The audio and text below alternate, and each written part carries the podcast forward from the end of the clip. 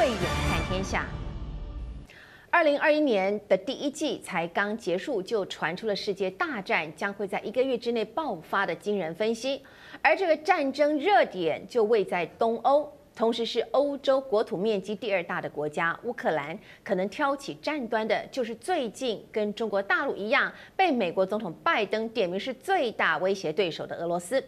这场战争究竟会不会开打？另外一个被全球高度关注、事态一触即发的地点，就位在南海。随着美中在阿拉斯加那场相敬如宾的会谈结束之后，美国的军舰巡弋太平洋，甚至在长江口附近贴近中国大陆十二海里领海处航行，并且还进入了南海。再加上今年的印太海域还将要举行许多场的海上军演，一切都让中国大陆感觉不太舒服。会不会一个不小心，亚洲也掀起了战事？今天就特别为大家邀请到了台湾智库执行委员赖一中赖委员。主持人好，各位观众们，大家好。好，以及亚太防务杂志总编辑郑继文郑总编，大家好。好，今天来上到节目当中，跟我们一起来聊聊，到底世界大战离我们这样安稳的小日子还有多远，或者说该有多近呢？首先呢，我们就来看看乌克兰到底怎么回事呢？最近跟俄罗斯的这场纷争，首先是从三月二十五号，我们来看这个时间点哈，他三月二十五号，他驻守在乌克兰东部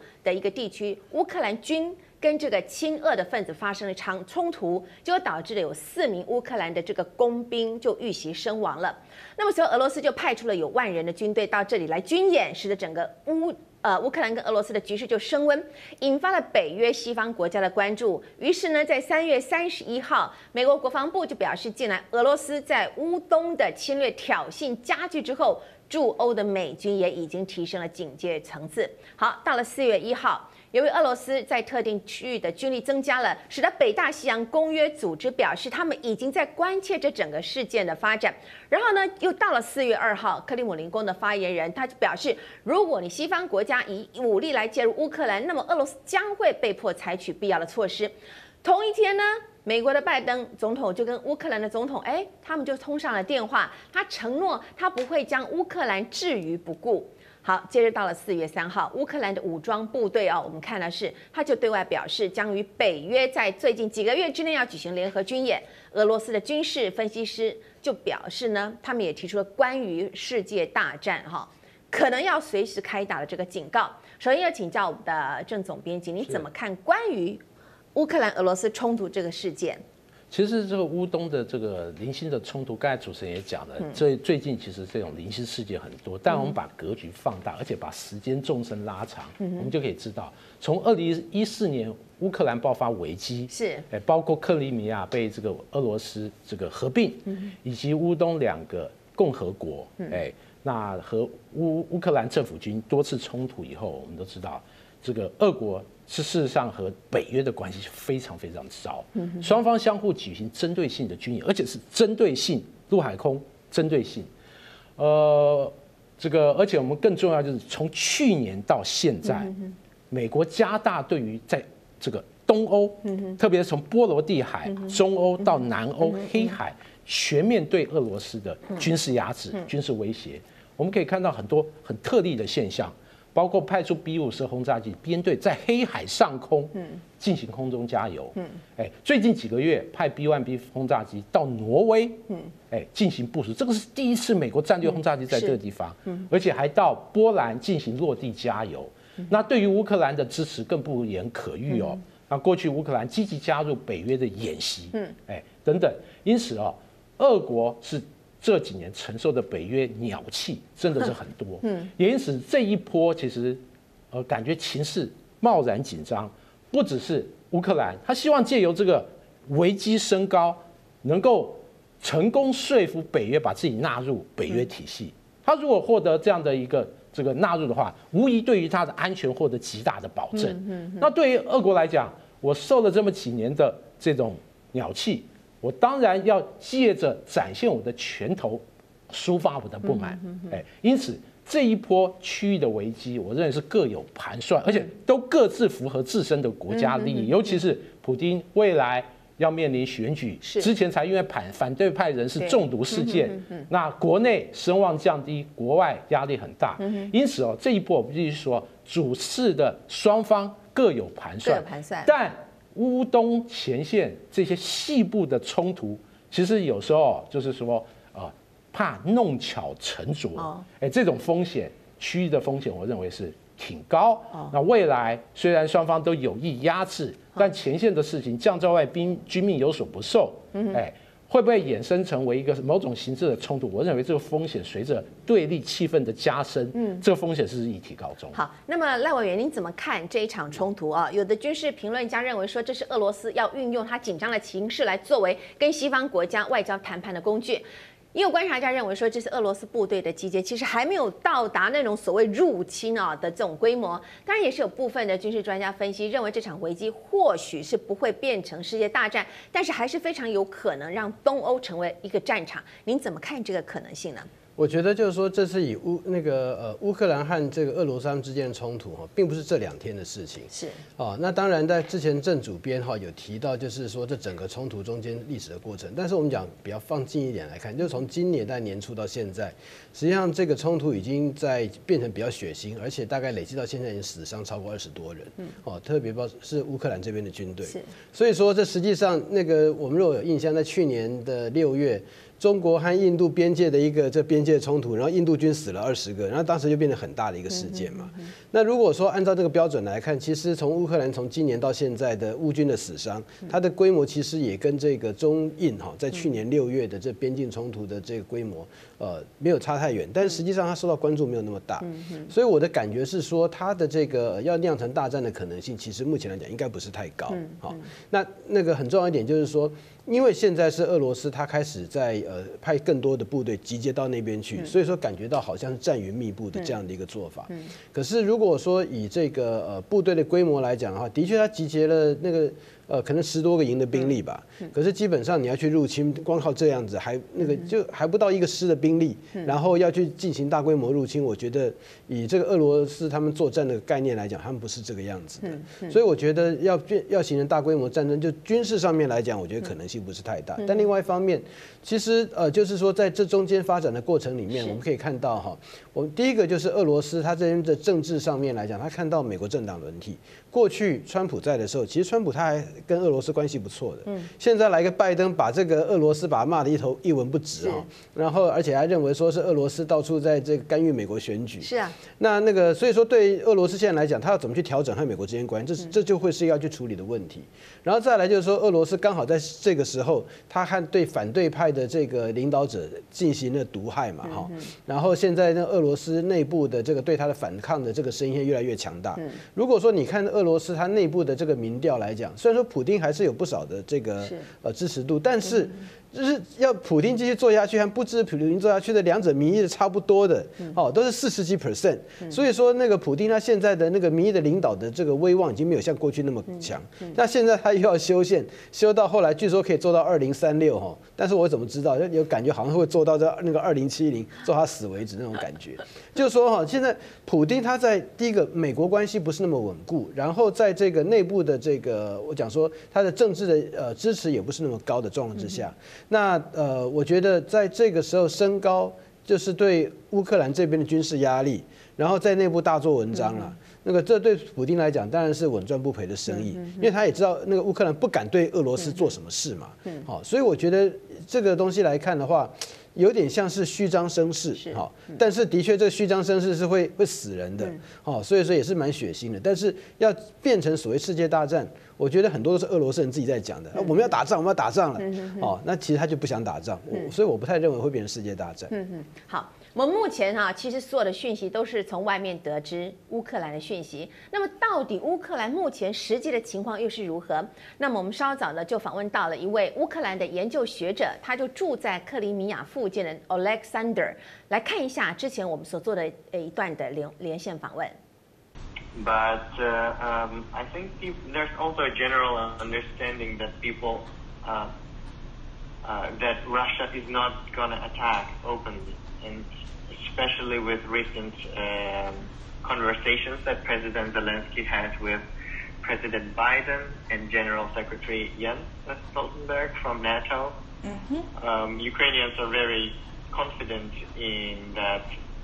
in worst case scenario, the United States, the NATO, the European Union would help Ukraine defend its uh, but um, we're also concerned that Russia might, even if they do not attack openly, they might increase their presence in eastern Ukraine, where we're having conflict already. And then that would turn into something worse. Uh, within the past um, week, eight Ukrainian soldiers have died in that conflict.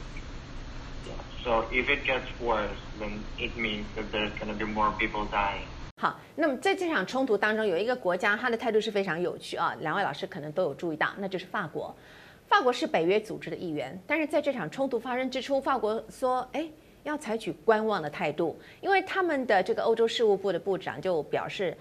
是，显然是有军队集结了，但是他说我们并不清楚此举为何而来。那么这个新闻呢，之所以会在国际之间开始就开始被热烈的讨论，也就是因为法国的国有电视台 France 二十四啊二十四台，他在四月一号就做了一则关于这场冲突的报道。那么那个时候，美国已经表态要介入，那么要俄罗斯给个交代。就乌克兰总统四月六号在跟北约秘书长就通话之后就表示。加入北约是结束东部这个地区战争的唯一途径。那也呼吁说，北约的成员国呢要加强黑海地区的军事能见度，来作为对于对抗俄罗斯的一个他们这个俄罗斯强大威慑力量哈。如果说最后大家真的决定要打一架哈，那么北约将会团结一致对抗俄罗斯吗？请教一下主编。我认为北约的态度其实非常分歧哦。嗯，至少德国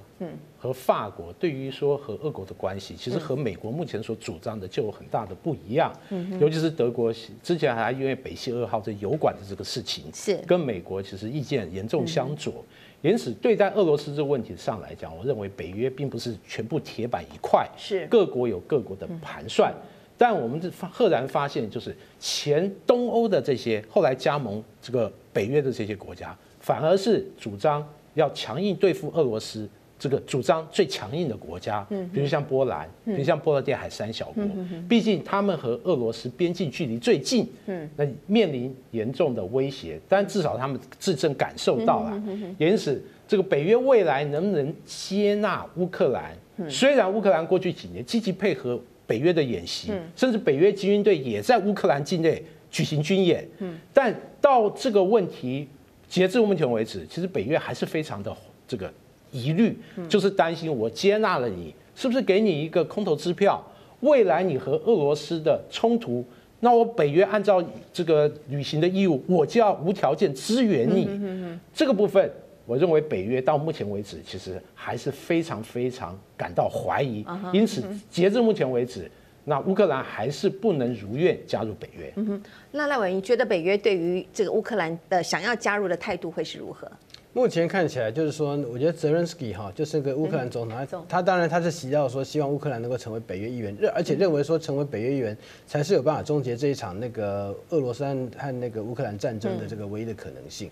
那但是他要他现在又要求说是北约的这个盟邦能不能在黑海增加这个他的呃军事存在哈？是。那如果说看地图上面来讲，很明显的就是希望透过黑海的这个军事的存在感，从旁去那个呃抑制啦，好，这个俄罗斯他在那边可能会出现的那军事的压力，好，有点像是缓解那个乌克兰的压力，但是。基本上来讲，那个他并没有提到，就是说北约直接军队给我进来，好，那这样子帮我帮我去防守。我觉得某种程度他也是了解到北约现在的态度，以及他也知道这一可能此举所引发俄罗斯那反应会到什么程度，也因此他所提的这样的一个呃建议啊，那我觉得应该就是了解到说乌克兰短期也不太可能加入北约，或者是北约直接会进入乌克兰协助防卫。那其实现在的一个状况跟在之前哈，因为实际上在那个二零一四年之后的一些发展，曾经。有一段时间，包括说德法，他们对于乌克兰的某些态度不是非常谅解。嗯，好，那特别是刚签完明斯克的协议之后，二零一五年到二零一七一八年那段期间，但是现在来讲，俄那个俄罗斯现在的这个作为，其实蛮明显违反他当年的明斯克的那个协议。所以说，在这样的一个过程里面，我是觉得那个德法他在这边哈，他就算是呃在采取什么样的态度，但是。那个明斯克协议是俄罗斯，他这个地方怎么本在违反，所以说你如果说找不到其他的方式的话，那你要怎么去处理？嗯嗯。好，所以那那个呃那，但是我只只能讲说，德法他对那个呃乌克兰还有认为对对俄罗斯的这种比较相对迟疑哈，相对美国来讲比较迟疑的态度，我是觉得也反映了就是说他们是认为俄罗斯现在在进入内政进入一个比较不稳定的一个状况，那也因此怎么样那个先降低在外面这边可能会出现的更多的呃这个呃纷乱哈，所以让普丁他有更多借口来延长他自己的任期。嗯，我觉得他的思考是在这边。好。其实我们看到，这二零二一年，其实从一开始就不太平静。缅甸的政变现在还没有结束，那么乌克兰、俄罗斯那边看起来可能随时要开打，而中国大陆这边先前跟美国角力，一直呈现的是温水煮青蛙的感觉，虽然吵，但是不至于会打。但是最近整个南海跟太平洋海域有点热水要沸腾的感觉了，为什么？你们看一下啊。四月五号，美日印澳首次参加这个法国所主导的这个拉佩鲁兹多国联合演习。然后到了四月四号呢，这个美军罗斯福号航空母舰打击群就进入南海，他说是要进行例行的行动嘛啊。然后四月三号，日本防卫省统合幕僚监部呢就发表最新的通报，说这个海上自卫队哈在上午八点钟发现大陆航母辽宁号。率领了五艘军舰编组啊，这个航母战斗群穿越了宫古海峡，航向太平洋。美中之间看起来是动作频频，所以请教郑主编，你怎么看近期美中双方的动作在军事上？目前双方的实力又是如何？其实从这个去年下半年开始哦，中美之间是军事博弈热度就不断的加强，特别在川普这个任内的末期，那包括对台军售，还有美国。飞机、船舰在台海周边的活动，甚至进入南海，其实让双方这个情势是非常紧张哦。但这个各国普遍以为，哎，拜登上来会不会有所缓和？那按照过去几个月其实发展，我们可以发现，他完全承接了川普过去以来在军事上对于中方展示强硬这个态度，似乎是完成全承接哦。而且诸多的像苏利文，哎。还有国防部长一些说法，对中的政策也保持比较硬的基调。因此，就整个政策的宣示，还有最近一些行动来讲，那确实美国对于中方的这压制，其实没有打大打折扣。而且近期我认为只是南海军事议题炒热一个开端而已。我们知道未来包括这个呃法国的船舰要进入南海。那英国的伊丽莎白号航空母舰也要进入南海，连德国都要派出军舰参与这种进入南海的自由航行任务。因此，南海的整个带有军事性质这种国际化的色彩越来越浓。当然，对此中方也没有示弱。尤其是罗斯福号最这次进入南海，赫然发现连这个辽宁舰的编队也通过公股，要未来是否进入南海不知道，但至少是在台湾。东部的远海进行一些的操演，在辅以说解放军的飞机在我们防空识别西南这种常态性活动，而且不寻常的适度的会增加很多兵力，这种实战化的操演和对周边形势的压力，我认为确实引爆了包括台湾周边南海一些军事的热度哦。但我认总体我认为。这个热度虽然会不断炒热，但风险还是可控的。是，因为基本各方都不希望这种亮肌肉的方式变为全面的打架。哎，因为基本上是不符合参与的各个国家。嗯，美国现在采取。天下为中的态势，好，现在是很明确的啊。不过这个战区选在印太海域，那么台湾就无可避免会受到影响。那么根据台湾西南域这个粉丝专业的统计，中国大陆的军机从今年截至四月六号，已经累计进入我方的空域七十九天，广播区的记录总共有两百二十次，其中本月份累计啊进入我空域有四天，那么广播驱离的记录。共计十次，四月才刚开始呢啊，那么这个记录就让人是感觉是有点不舒服了。不知道赖员赖委员你怎么看中国大陆反制美国的这样的举动，会不会一个反制力力道太大了，台湾会受到了影响伤害呢？我觉得其实哈，那个中国他在要反制美国，他其实他不需要进到这边来啊，但是他就是要故意进来。我觉得其实他也是利用这样的一个机会，就是对台湾进行那个威吓嘛。威吓哈。那而且你看可以看到哈，就是说包括这个在上面这个图，它也可以表现到，就是说我们第一个从那个中国，它开始大量的在台湾的西南的空域这边有出现存在哈，大概是从二零一九年的下半年以后开始。如果说大家有印象，从二零一六年的七月还是九月，中国它开始在台湾有所谓军事军机骚扰的行为，很多的时候他们的飞机的飞行方式从东北部，嗯是沿着这宫古海峡哈那个地方，然后呃到台湾东北部那个地方，然后可能再沿原路再回去。那那个呃有的时候会在有的时候是它船舰绕到台湾的东边哈。那那个在西南角这个地方是比较少的，那开始大量的西南角这边出现，从二零一九年下半年之后，所以那现在如如果现在看起来很明显的，中国就是把那边当常态的演训的一个区域，意思就是说他每天都来，而且搞不好一天那个上午下午都会过来，用常态的这样演训的区域啊，把这个地方实质占为己有，同时也实质上切断台湾本岛我们和东沙他们之间的一个联系哈，想要造到这种状况，而且如果说在战略地理上面来看，那个区域刚好是台湾。海峡、巴士海峡和南海三边的交汇点，是。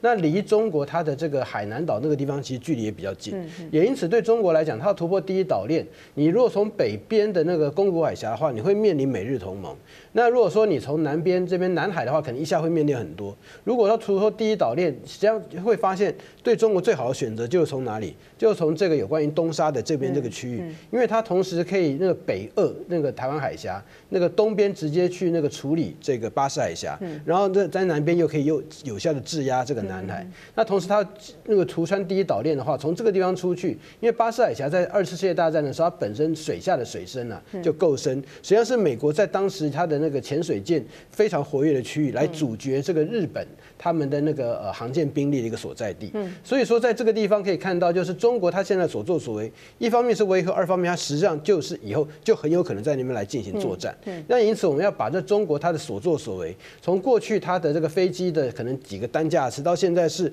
十数架次，甚至有那个二十架以上的这样的一个多次的行动，视为这是准备要打仗，而且是可有可能是对台湾进行作战的这样的一个演练的一个前提，嗯那我们要看的就是这样一个作为。那当然有关于说美中他们之间亮肌肉哈，我觉得其实这个美国虽然说是对中国亮肌肉，但是如果说不是中国自己事先在那地方的作为，那也不会引起美方的反应。所以说我们现在要看的反而是说，中国它本来就在台海这个地方有存在，然后特别是。呃，以那个在过去这两年、呃一年半到两年的时间，加强了在台湾西南空域这个地方进行它的军事存在感，那也很明显的有意要突穿第一岛链。那从这个地方我们了解到说，当要去反反制它的时候，是自然而然那个呃会在南海这边会出现。那同时就是说，中国现在它的另外一个战略设计，它把台海作战、南海作战这边是联系在一起的，也因此就是说，当我们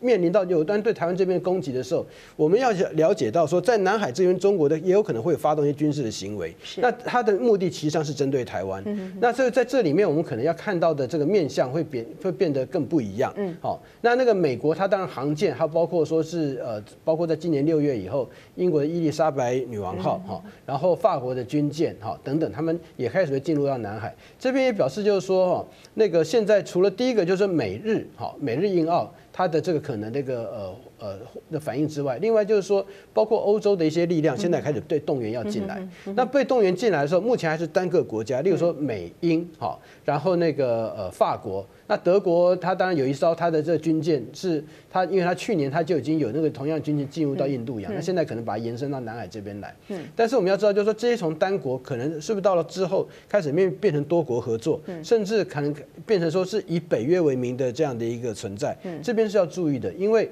北约毕竟，他们现在已经准备要去发布他们的二零三零北约的这样的一个新的那个构想。那在构想里面，他有表示说，北约它在印太这边，它就必须要有它的印太的一个构想以及它的作业。那所以说，我们现在所看到这些新的发展哈，就是说已经超越了过去有关于就是美中台的这关系，现在是变成多方哈。亚洲这边就有印太，那印太美日澳印四国，然后如果说是再加上欧洲这个地方的国家，实际上南海包括呃在南海海这边会变得非常非常军事活动变得非常的密集。嗯，好，辽宁号南下太平洋，零五五舰首次护航。那么根据前海军新疆军舰舰长，我们这个海军官校军事学科部的一个教官吕礼时他指出，其实这意味着解放军航母战斗群已经是完成了最后的一块拼图了啊。等一下问一下我们的郑主编。那。解放军这个大动作的演训，难道真的就是为了要威呃威吓台湾吗？其实有专家就曾经分析，以往的演训，因为是不想是被美军侦察到，那么大陆都是会躲起来做演训的。但是美中在这个阿拉斯加会谈之后，这个状况就似乎改变喽。就正主编您的观察，解放军是为什么不再担心美军侦察，还是他们已经觉得自己真的已经准备好了，我不怕你了，我就也是是是时候我要让你对我感到害怕的呢？我觉得第一个哦，他是对自己有比较好的自信心。是，哎，过去来因为自己能力哎战力相对比较有限，嗯哼，那偷偷起来这个练，以免这个自己的弱点被人家所洞悉无疑哦。哦，我认为第一个就是自己这个。呃，战力已经比较强。第二个就是他的造舰还有整个训练，其实经过十年来讲，辽宁舰已经建成气候。我们知道辽宁舰在二零一二年修改完毕以后入役，那经过了将近十年，已经九年左右，他不断的包括自己军舰哎具备战力，这个船舰的上面舰载机兵力逐渐成熟，培养更多的飞行，而且它的护卫舰也一一到位，包括它的这个。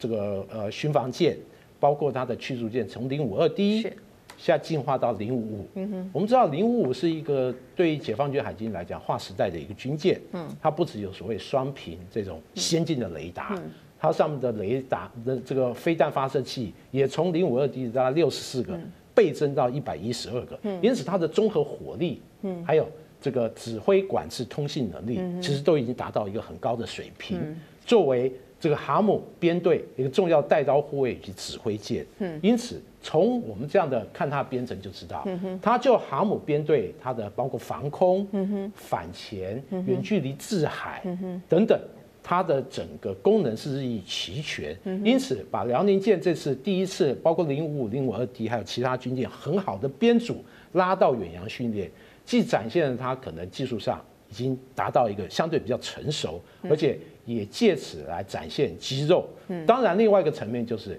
他也深知美国对于印太，特别亚太地区大陆周边，它的这个监控是二十四小时无缝接轨。既有这种有人的飞机，比如 P 三、P 八、EP 三，那也有这种像全球鹰或 MQ 九、MQ 四这种这个海神式无人机，这种有人无人二十四小时全天监候。因此，他不管躲在哪里偷练，哎。他还是会被美军所洞悉他的各方面状况，因此还不如走大这个开大门走大路，就正大光明的展现给美国人看。我认为，呃，他也自知这个在现代科技的话，现状况下他是无法躲藏隐藏自身的这些特性。但总体来讲，我认为，呃，中共的航空母舰即使发展到目前，它与美国海军这种航舰的兵力还是有很大的落差，因此。未来，它包括山东舰持续精进，还有它的国造的航舰进一步精进，那技术上精进，人员的训练的强化，还是一个长远的路。嗯，与美军的差距，其实这个在可预见的未来几十年是免不了的。好。我们看到最近拜登他的盟友策略似乎正在发酵当中哈，我们有特别注意到了，不只是英国、法国在积极投入印太地区的布局，那么最近就连德国的发言其实也是相当具有杀伤力的啊。一篇德国国防部长的访问报道，已经在许多个新闻版面上都引起了注意了，但似乎对于中国大陆是没有什么贺阻的影响。目前德国已经要向印太地区派遣护卫舰，那么在四月中旬哈，还会跟日本举行二加二的会谈。所以请教赖委员，你怎么看德国他的举动？未来盟军天下为中的这个力道，如果持续加大，印太地区会产生什么样的变化呢？其实以德国来讲哈，就是说那个德国，当然大家可能对他印象大部分就是在去年年底，然后今年年初就德国。在主导之下，欧盟跟中国签了这个全面的这个投资协议嘛。那当时这个投资协议也引发很多的争论，就是说这德国怎么会就为了他们的卖汽车，然后绑绑架整个欧洲跟这个中国来签协议哈？然后而且当时美国拜登的这个团队还拜托不要那么急着签，那他还是不管照签。那但是德国在去年的九月，实际上是德国自己首先他也发布了他的印太战略。那这个虽然说法国他在两年前他就先发布，但德国是等的比较晚一点。但关键是说以德国来说，哈，它实际上它过去在印太这边它是没有任何的军事存在。法国它在印太地区有它自己的土地，还有它自己的人民。嗯。但是德国是完全没有。嗯。那也因，但是就因为德国它的这个印太战略一发布出来以后，接着十一月荷兰也发布。嗯。然后现在在今年三月十二号，欧盟的外长他也提到说，欧盟要有自己的印太战略。嗯。所以目前看到就是说，除了法国之外，德国后面的积极的推动，怎么样让欧洲国家在对印太这边有自己的看法，然后形成这样的一个战略观，这个德国它的角色扮演是很重要。嗯。那也因此在这边，当有关德国护卫舰，其实我们要看到护卫舰很有可能到时候真的发展，或者是说。不一定是上面都是德国人呐、啊，他很有可能有其他国家军官呐、啊，例如说他有可能有荷兰的这个呃的那个补给官，然后有这个呃，例如说法国的在上面可能那个直升机是法国的那个直升机的操作员，好，那那个呃在这个也可能会有例如说其他的国家见习军官在上面，所以那个很有可能德国呢虽然是德国军舰挂德国国旗，但实际上整个基本上有点像欧盟的这个军事，或者是甚至北约的那个军事一个小型军事的这个。展示会在那个上面，嗯，那因此我们看到德国的这个发展的时候，它后面的意义可能会在这里。是，那我其实我觉得还有一点就是，刚刚因为提到英国它的这个存在哈，其实英国它在那个印太战略或者英国它在南海上面的那个处理，它的那个态度和它美国这边来说是最先进的。再怎么说呢？